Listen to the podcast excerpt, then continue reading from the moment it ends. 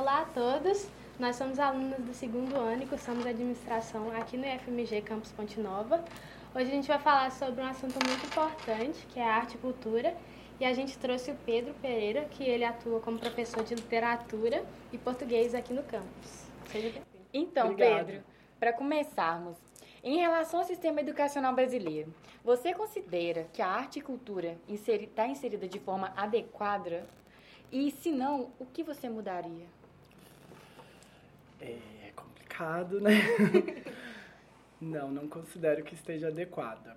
A gente já começa por um problema que nós estamos aqui tendo agora. Eu não sou artista, nem estudo arte como é, minha graduação ou como os meus estudos universitários, né? Como a Sibeli falou, sou professor de português e literatura, né? E aí a gente começa a observar que no nosso sistema de ensino a arte não necessariamente aparece como um componente de destaque. Né? A gente tem é, muitas escolas praticam isso, que é colocar a arte como se ela fosse uma coisa que desse para ser diluída entre as outras matérias, entre as outras disciplinas. E aí basta um professor mostrar um quadro para vocês, basta um professor citar uma música para vocês e pronto.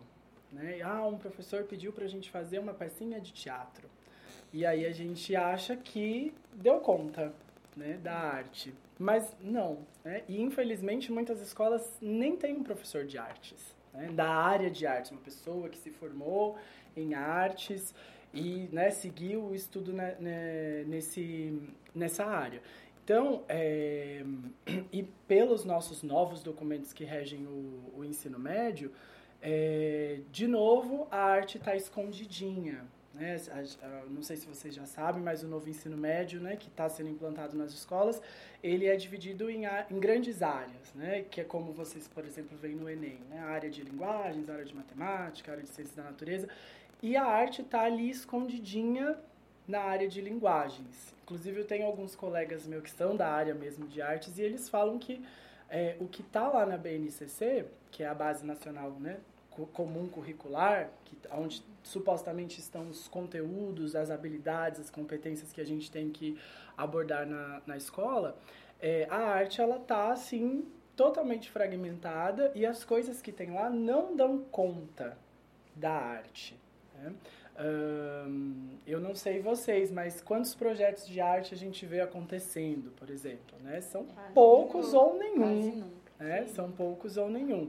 E aí, assim, é, é, estranho, porque eu acho que a gente ter passado, por exemplo, pela pandemia, ficou muito clara a necessidade que a gente tem de artistas, né? De que seja ouvir uma música, né? Para você se distrair é, e esse é, talvez seja a coisa mais básica ali da arte, que é pensar o entretenimento, porque com a arte você pode fazer muitas coisas, né? Mas assim, é, essa vivência que a gente teve, por exemplo, de pandemia, imagina se a gente tivesse, não tivesse um filme para assistir, não tivesse um livro para ler, não tivesse uma música para ouvir, não tivesse, a gente ia ficar completamente louco. Já estávamos loucos, né? Já, realmente. Aí a gente ia ficar pior. Então, assim, a arte é muito importante e, infelizmente, ela não aparece muito nas, nas escolas. E aí o que a gente precisa é, por exemplo, esses documentos, que são os documentos que regem a escola, né? Que orientam as escolas, eles precisam ser mais claros nesse sentido. Né? Eles dá precisam mais importância esse assunto, dar né? mais, mais importância, é, porque não, não tem como a gente fazer com que uma coisa seja importante assim só por ser, só ah não tá lá, todo mundo sabe que é importante, vamos deixar lá. Não, tem que ter um documento, tem que ter uma coisa que diga, olha, precisa fazer isso. A gente é ser humano, a gente é preguiçoso. Se não tiver lá que a gente tem que fazer, a gente deixa de ladinho ali, deixa no cantinho, assim. Eu não sei quantos de vocês sabem, mas, por exemplo, tem uma lei que obriga que vocês tenham duas horas de cinema brasileiro por mês na escola. Vocês sabiam disso? Não, não. Tá vendo? Então, assim, cadê que a arte é importante mesmo, né? Cadê que a arte está presente de fato nas escolas, né? E aí, sem ter um, uma pessoa específica para cuidar da área das artes, quantos professores estão correndo para cumprir essas coisas que precisariam ter mas que não tem uma pessoa ali pra gente chamar. Aquele ali é o da arte. E é ele que vai organizar as coisas pra gente. Isso reflete até nos alunos mesmo, porque a gente muitas vezes não vê com tanta seriedade a, É. a A arte, nossa. Sim, né? não. A arte só é séria se fizer dinheiro. É. Exatamente. Aí é sério, aí o negócio é sério. Então, Pedro, como você utiliza a arte e a cultura nas metodologias de ensino da sua matéria? Em específico em literatura? Bastante, uso bastante. É, bom, como eu falei pra vocês, né? Eu não sou da área, mas eu gosto muito de arte. Assim, eu, eu acho que eu compreendo a importância da arte e, assim, inclusive brigo às vezes para que a arte esteja mais presente mesmo no- nos nossos ambientes, né? E então, assim, quando a gente está estudando é, língua, linguagens, né? A gente não pode deixar nenhuma de lado, né? E a arte faz parte das linguagens, assim como colocaram a educação física junto com as linguagens, então são as linguagens do corpo, a, a própria língua portuguesa, né? E aí, inclusive, eu defendo que a gente não pode nem separar é, língua portuguesa de literatura, porque senão fica parecendo que a aula de língua portuguesa é aula de gramática, e não é isso. É, ensinar, né, a gente ensinar e aprender a nossa língua é nos tornarmos eficientes e proficientes na produção de texto e na leitura de textos. Né? E aí, para a gente produzir bons textos e ler bons textos, a gente precisa ser é, exposto a bons textos. Sim. né? Então, a gente vai precisar, né, para eu ser um bom leitor, eu preciso ler bons textos. E aí a gente entra nas questões de, de literatura, por exemplo. Né? Então, você tem é, estudos que vão dizer quais são as obras que são clássicas, quais são as grandes obras que existem é, no nosso é, no nosso país, né, e fora dele também, não tem por que a gente só ficar preso no nosso território, né, a gente pode expandir isso e ir para outros lugares. E quando nós estamos lendo esses textos e quando nós estamos interpretando ou usando eles como inspiração para escrever nossas coisas, a gente está usando arte, né, porque a literatura nada mais é que uma forma é, expressiva, artística da língua. E por isso que eu, eu não gosto que separe, porque se você está estudando língua portuguesa, você também está estudando literatura e vice-versa. Porque a literatura é feita da língua portuguesa. Né? É como a língua portuguesa se organizou num texto de forma estética, de forma artística, para aí cada, cada autor vai ter suas intenções, cada leitor vai ler de uma forma o que o autor escreveu, e é isso que faz um texto ser rico, a gente ter várias possibilidades interpretativas, né? Um texto que é, a gente lê uma vez e ele morre, ele não é um bom objeto de arte. Ele tem, para ser um bom objeto de arte, ele tem que ser lido muitas vezes. E toda vez que eu olho para aquilo, eu vejo uma coisa diferente. E isso vai funcionar para a arte como um todo também, né? Agora, mesmo não, não estando ali na minha especialização, eu acredito que mesmo quando a gente se depara com uma pintura, com uma escultura, com uma peça de teatro, com uma música, com uma dança, é, esses objetos culturais, artísticos, eles precisam toda vez que a gente acessar aquilo, aquilo se tornar presente na hora que a gente acessou. Aquilo não pode morrer, ficar esquecido numa gaveta. Te impactar É. de alguma forma. Exatamente. E, a, e o, a- o legal da gente né, ter essa. a- ter a arte como um lugar importante é que a gente pode pegar a mesma coisa, o mesmo objeto artístico, várias vezes o mesmo objeto não mudar nada. Mas a forma como a gente olha para ele, a forma como a gente interage com ele pode ser diferente. Né? Então, assim, a gente pode estar falando de um livro, a gente lê um livro e aí a gente vai conversar aqui sobre um livro de literatura. E se eu sentar com outras pessoas para conversar sobre o mesmo livro, vai ser outra coisa. Por exemplo, o livro Dom Casmurro também, né? É muito polêmico. Uma pessoas, polêmica né? clássica. Tem várias pessoas, tem várias expressões dele. Muitas expressões. Muitas expressões. É uma polêmica clássica. E é um livro que me marcou muito, que fala em, tipo assim, em pontos de vista diferentes, eu lembro dele, entendeu?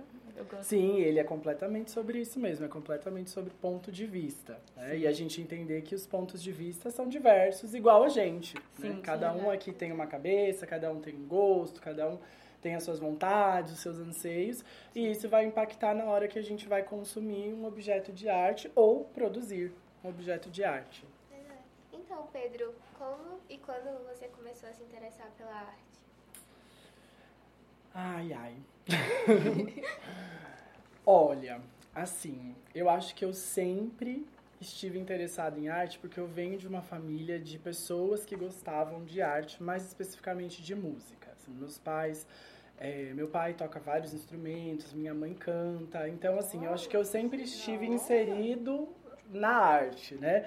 Então, assim, mesmo antes da gente ter, de eu ter o meu despertar da minha consciência, eu acho que eu já estava ali Entendi. naquele meio de arte, consumindo arte. E minha mãe diz que desde. Eu não lembro, né? Mas minha mãe diz que é, quando eu era pequenininho eu gostava muito de desenhar. Eu tinha umas reguinhas e eu ficava pintando e desenhando. E realmente, com o passar do tempo, quando eu estava assim no ensino fundamental, eu cheguei até a fazer aulas de desenho, fiz aula de pintura, fiz aula de violão, que meu pai sabia tocar e meu pai queria que todos os filhos soubessem tocar violão, né? Então, sei, não passo vergonha, assim, né? Se precisar, precisar fazer um barulhinho ali, dá para dar para conseguir ali, né? Chegar a alguma coisa. Então eu acho que a arte assim, ela esteve presente na minha vida desde muito pequeno, assim. Agora, a arte como um campo de estudo para eu parar refletir sobre aquilo e ter uma visão mais crítica sobre ele, sobre ela, perdão, eu acho que foi na faculdade que aí foi um momento que, assim, eu não fui muito bom aluno no ensino médio, não, para a parte de artes, assim. Eu pulava umas leituras, assim, umas várias. Por incrível que pareça, né, que aí hoje ele é professor de literatura. Do ensino médio. É. e aí foi na faculdade que eu tive mais esse despertar e esse olhar mais é, crítico sobre as coisas. E também, né, gente, eu acho que é importante falar da questão de acesso à arte. Né? Eu também não. É, você ir a uma exposição, você é, ir ao cinema, são coisas que custam, né? Sim, nem sim. sempre a gente pode. É, né? Nós estamos numa cidade, por exemplo, que não tem cinema, então para a gente ir ao cinema custa e custa muito, não é só o ingresso. Né? É. é. o deslocamento, é a alimentação. É, então, assim, essa coisa do acesso eu acho que também emperra bastante a gente. Eu sempre tive uma vida bem ali na risca, né? Não, não faltou nada, graças a Deus, mas foi sempre ali na risca. Então, conseguir ir a uma exposição, conseguir assistir a uma peça de teatro, ir ao cinema, eram coisas assim, né? É um evento, praticamente, né? Pra, pra ir. E aí, na faculdade, eu acho que eu tive um pouco mais de oportunidade de conseguir ir nessas coisas, de ter mais liberdade para acessar esse tipo de coisa, né? E aí, eu acho que nesse melhor acesso, eu criei um pouquinho mais de criticidade em relação ao que eu estava consumindo. Bom, se você acordasse ministro da Educação ou presidente da República, o que, o que você faria para inserir arte e cultura nas escolas? Meu Deus. Não sei nada. Vai ser difícil. Gente, céu, se eu acordasse ministro. Ai, que, que ninguém me escolha para ser ministro. é, eu, olha, eu acho que assim, é, o ministro não faz nada sozinho né? Já Sim, começa por aí. O ministro não faz nada sozinho, eu sou uma pessoa que acredita muito na coletividade. Então, eu acho que a primeira coisa que a gente precisa pensar quando a gente está numa posição dessa de poder é numa equipe. Acho que a primeira coisa que a gente tem que fazer é uma equipe. E aí, se o meu intuito é pensar na importância da arte dentro da, do, do sistema educacional, das escolas, é, eu preciso de uma equipe que Entenda sobre. Que entenda e que mas, e não só entenda, mas que viva isso também, né? Porque Apoia. essa coisa de entenda, tem um presidente nosso aí que falou que ia ter uma equipe que entendia das coisas, que ele não precisava entender, mas não é bem assim, né? Então assim, nós já tivemos grandes ministros da cultura aí que eram artistas e que, e que sabiam e já tivemos ministros da cultura que também eram artistas e que não sabiam o que estavam fazendo, né? Então acho que é muito importante mais que uma cabeça pensar essa, essa inserção da arte. É, com essa minha equipe pronta, né? Aí eu acho que aí a gente precisa começar a viajar mesmo, porque a arte é criatividade. Então aí a gente vai ter que ter criatividade, vai ter que ter muita criatividade, porque não dá pra gente falar de peça de teatro, de filme, de música com quem tá passando fome, por exemplo. É, então, assim, antes de inserir qualquer coisa na escola, tem problemas anteriores que infelizmente voltaram muito fortes, né? A gente voltou aí a figurar no mapa da fome e tudo mais, que assim, quem tem fome não tem energia para estudar, né? Não tem energia. Você tá com fome, se você oferecer lá, ó, tem aqui para você, vem aqui assistir um filme ou você quer comer uma, um, uma, um almoço? A pessoa vai escolher o almoço, né? Então, assim, quando a gente está diante dessa, dessa situação que, infelizmente, é ainda muito presente no nosso país, né? A gente tem até um lugar de privilégio aqui, né? De não passar por isso. É, isso é uma coisa que precisa ser organizado antes, né? Que não diminui a importância de nada, porque as coisas continuam sendo importantes, são só lutas diferentes. Tudo é importante, mas precisa resolver isso também, né? Então, assim, precisa pensar uma escola que tenha um bom horário de funcionamento, que tenha professores, porque tem escola que não tem professor, assim, não tem, não tem, não tem nenhum substituto para vir, né? Não tem. Então precisa pensar no professor, precisa pensar no ambiente, porque o ambiente artístico, ele não pode ser qualquer lugar. Imagina você entrar numa escola que está tudo caindo aos pedaços e aí vamos fazer arte. Né? Assim, qual, é, né? qual é a motivação ali para se fazer arte, né? Então, assim, é, a gente precisa dar conta desses trabalhos, né? E aí eu acho que, assim, o, o Ministério da Cultura anda de mão dadas com o Ministério da Educação, assim, é não pode separar, tem que estar tá junto. São dois ministérios diferentes, são duas coisas diferentes, mas que precisam andar de mão dadas quando a gente fala da inserção da arte é, na escola. Porque, claro, o Ministério é, de Cultura vai dar conta de outras coisas que não a escola, né, também. Né? Uhum. Vai dar os incentivos aos artistas e tudo mais. Só que aí, quando a gente pensa a arte na escola, quem está inserindo a arte na escola não são os artistas, são os professores de arte, que estudaram artes, que podem até ser artistas, mas que ali eles funcionam como professores. Né? Então, a gente precisa valorizar o professor também. Né? Porque Aí precisa, eu, eu não sei da onde que a gente vai conseguir tirar dinheiro, de como é que a gente vai fazer isso. Eu acho que tem dinheiro, eu acho que dá pra gente organizar as contas, né? Sempre tem. né? Sempre tem. E aí precisa ter essa valorização do profissional que tem lá. E, como eu falei para vocês, tem que ter o profissional, porque não costuma ter. Professor de arte, quando tem, é um ali escondidinho, ali amarrado. É. E assim, quando não tem, é até engraçado, é até interessante vocês terem me chamado, porque quando não tem professor de artes, corre pro pessoal de letras. é, eu estava vendo esses dias uma chamada de concurso, acho que era para professor substituto, não lembro, alguma coisa assim. E assim, a vaga para o professor de letras, ele tinha que dar a, é, a disciplina de era redação, língua portuguesa, literatura, artes, áreas afins. Era tipo faz tudo, né? Todas eram uma linha só. Ah, o professor de matemática vai dar aula de sei o quê, o professor de não sei o quê, não sei o quê. E aí o de letras tinha um monte um de atribuições, né? Então, assim, virou faz tudo.